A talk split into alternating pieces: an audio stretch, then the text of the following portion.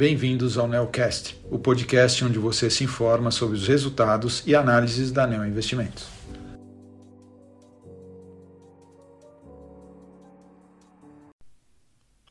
Olá, meu nome é Guilherme Camacho, sou um dos gestores da estratégia de ações long and short da Neo Investimentos e estou aqui para comentar sobre o desempenho do fundo Neo Argo Long and Short no mês de outubro.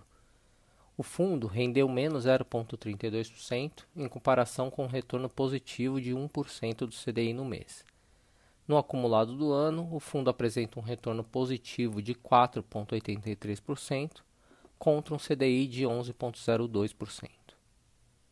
Em termos de desempenho das posições relativas, tivemos ganhos na subestratégia intersetorial porém mais do que compensadas por perdas em estrutura de capital e intrasetorial no mês.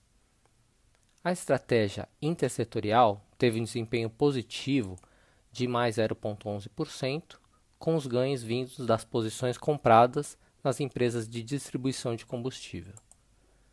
A estratégia estrutura de capital rendeu menos 0,28% no mês, com o retorno vindo do relativo das empresas do grupo Simpar e do Grupo COSAN. As posições intrasetoriais, que juntas perfazem a maior alocação do fundo, tiveram contribuição negativa no mês de menos 0,83%. O destaque negativo foram as posições compradas em Localiza e Hidrovias do Brasil no setor de bens industriais. Em outubro, a estratégia long and short manteve seu risco estável.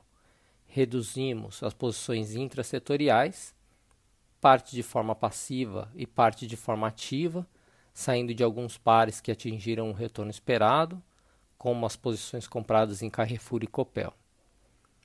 E aumentamos a estratégia intersetorial, adicionando posições compradas em distribuição de combustíveis. Nossas expectativas para os resultados das empresas vêm se confirmando e decidimos que seria um bom momento para aumentarmos esse risco através da compra de Raizen. Por fim, em estrutura de capital, a principal movimentação no mês foi montarmos novamente uma posição relativa de Bradespar contra Vale. O desconto de Bradespar vem aumentando nos últimos dois meses e chegou em um nível que achamos um risco-retorno interessante. Esses foram os destaques no mês de outubro. Para qualquer dúvida adicional, entre em contato com a área de relação com investidores da ANEL.